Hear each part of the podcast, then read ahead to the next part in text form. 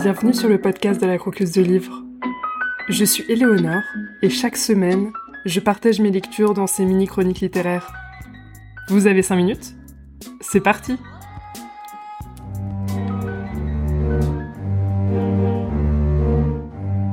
Bonjour, c'est Aude et aujourd'hui on va parler d'horreur. L'horreur au sens large, ce qui nous fait peur, ce qui nous fait frissonner, ce qui nous dégoûte, nous angoisse, nous donne la chair de poule. Bref, un épisode spécial Halloween.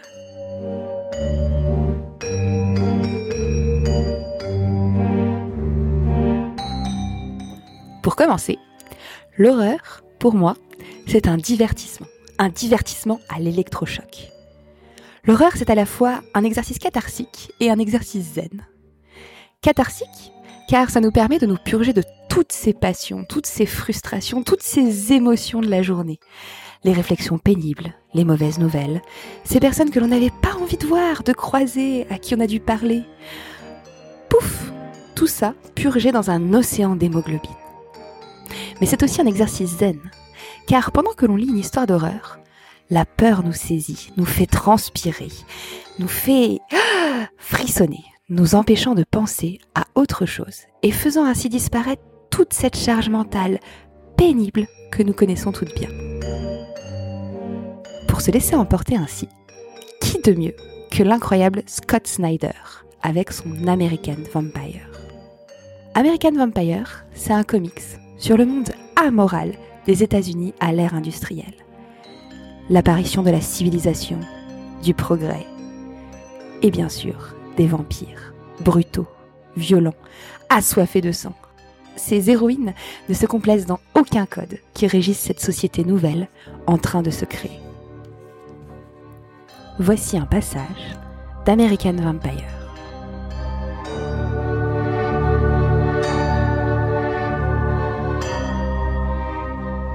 Au sud du Nouveau-Mexique, 1891. Nos terres se meurent. La récolte est mauvaise. Les bêtes meurent de faim. Ma famille va me vendre à l'étranger, qui vit dans les montagnes, car aujourd'hui, j'ai 14 ans. Mon époux donnera à mon père 20 têtes de bétail, 30 chèvres, 12 volailles et 10 barriques de maïs doux. Mais je sais ce qui se raconte à propos de mon mari. Bien des fois j'ai rêvé de lui. Le rêve est toujours le même. Il me traque. Il me tourmente. Il ne consomme pas notre union. Il me consomme, moi. Le jour du mariage, il n'y a pas d'invité, ni chanson, ni larmes. Mon père me dit, pour notre survie, tu dois être une épouse aimante, honorable et obéissante, ma fille. Le bétail, les chèvres, les poules et le maïs arrivèrent de nuit. On échange des mots dans le noir, ainsi que des réponses. Et me voici seule avec mon mari. Comme dans mes rêves, je cours. Et là aussi, je tombe. Comme dans mes rêves, je m'éveille. N'aie crainte, ma femme, je ne vais pas te nuire, mais te faire un cadeau, un baiser pour nous unir, un cadeau d'amour et d'honneur, et un seul ordre auquel il te faudra obéir. Voici mon ordre, ma femme. Va au village et fais-leur voir à tous ce qu'il advient à ceux qui vendent des petites femmes comme du bétail.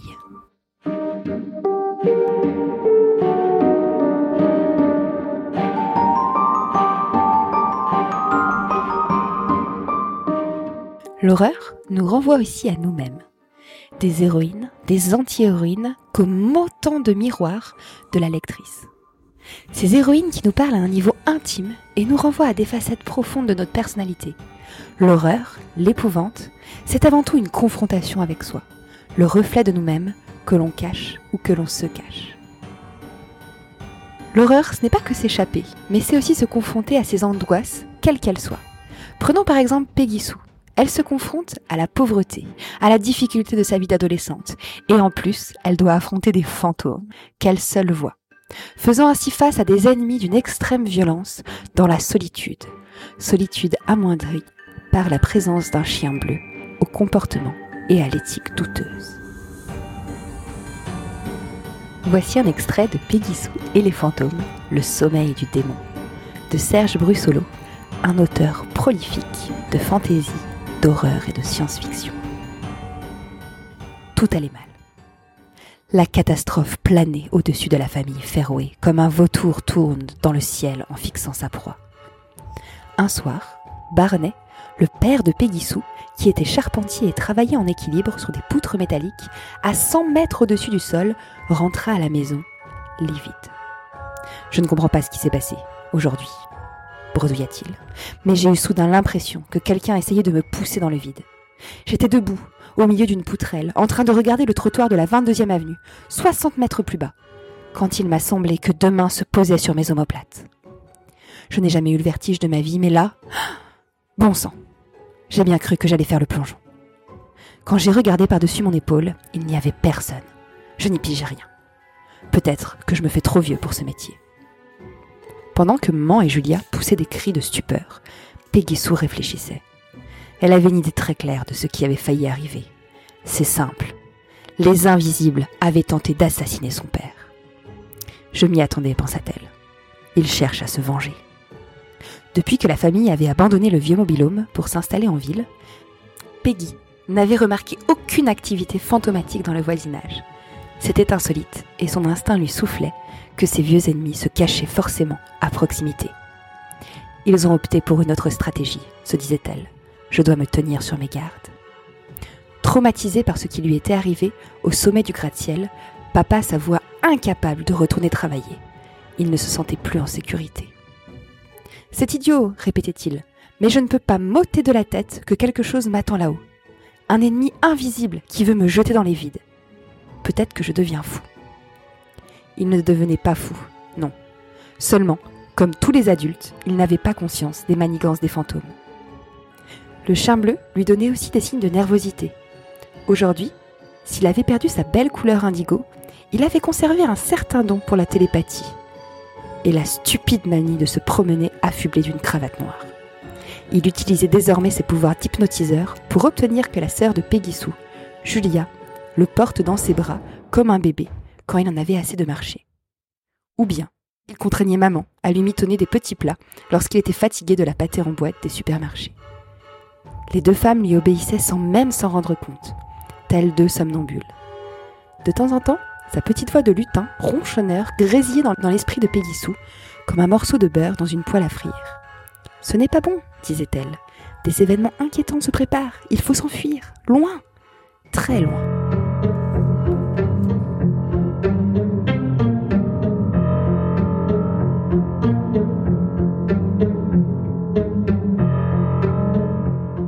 L'horreur comme une transgression, comme un questionnement. Pourquoi est-ce horrible? Pourquoi est-ce que l'on a peur? L'horreur permet de se questionner sur ce qui nous dérange, nous permettant ainsi de poser un regard politique sur nos angoisses. Qu'est-ce qui fait que tel personnage est monstrueux? À quoi est-ce que cela me renvoie? L'horreur, c'est une transgression. La transgression des codes sociaux, de valeurs intégrées depuis l'enfance, dont on s'affranchit avec brutalité, nous permettant ainsi de les remettre en cause et d'y réfléchir. Un exemple très marquant avec Soichi de Junji Ito, maître de l'horreur japonais. Sur l'exemple de la folie humaine. Soichi, c'est un petit garçon sombre et facétieux, possédant un terrifiant sourire clouté, qui n'hésite pas à recourir à la sorcellerie, au vaudou, à faire des farces obscures et à un imaginaire démoniaque pour éteindre le sourire lumineux de toutes les personnes qui l'agacent ou le rejettent. Pourquoi ce petit garçon fait-il si peur? Sans doute à cause de son comportement déviant, bizarre, pour tous les autres personnages bien fades et insipides du manga. Je vous propose la lecture de son journal intime. Tout d'abord, ceci, c'est mon journal secret. Et vu que c'est mon journal privé intime du grand Soichi divin, c'est-à-dire moi, je serai impitoyable envers tous ceux qui le liront. Si quelqu'un me le vole pour le feuilleter, il deviendra l'esclave d'Osiris, le dieu de la mort, et aura affaire à la malédiction d'Anubis. Pourquoi tu continues à lire, toi? Tu t'en fiches de mourir ou quoi? Arrête tout de suite si tu tiens à la vie. 30 décembre. Ce soir, j'étais en train de regarder l'attaque de la femme de 50 pieds, qui passe à la séance de minuit, et Koichi s'est pointé. Il m'a engueulé en disant que je devrais dormir à cette heure.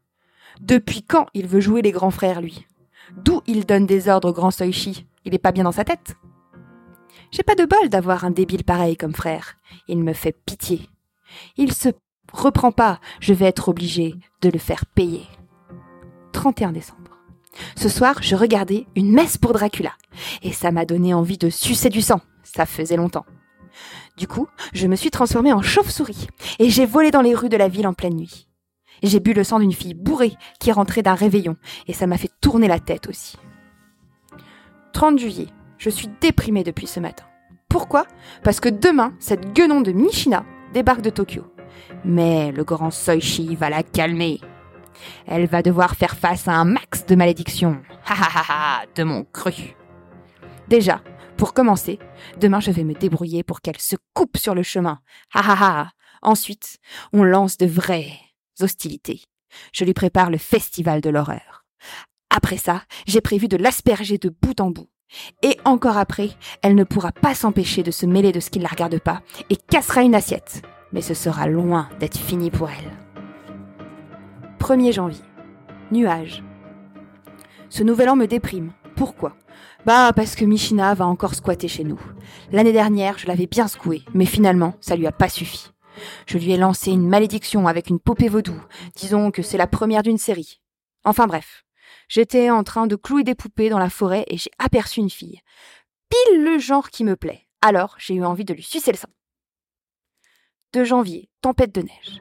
En fait, l'année commence bien. Yusuke, le frère de la guenon, s'est mangé un panneau qui lui est tombé dessus à Tokyo. Il est gravement blessé. Super nouvelle. Ça veut dire que ma malédiction de l'autre jour a réussi à porter jusqu'à Tokyo.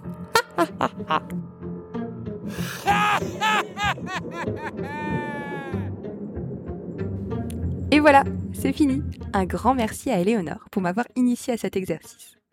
Pour moi, l'horreur permet de penser ses peurs, de s'y confronter, de les comprendre et de les politiser pour mieux avancer. Regardez ces cauchemars pour pouvoir mieux rêver.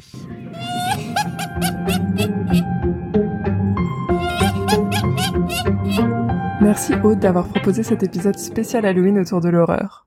J'ai beaucoup aimé et j'espère que vous aussi vous aurez apprécié cet épisode un peu particulier.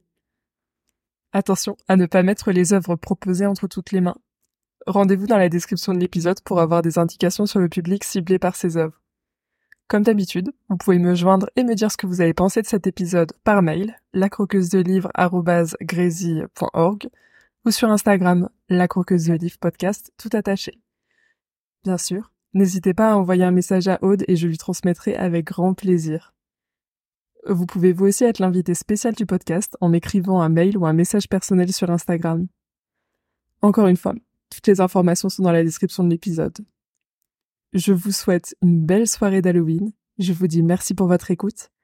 Et à bientôt pour découvrir un nouveau livre à croquer ou à dévorer.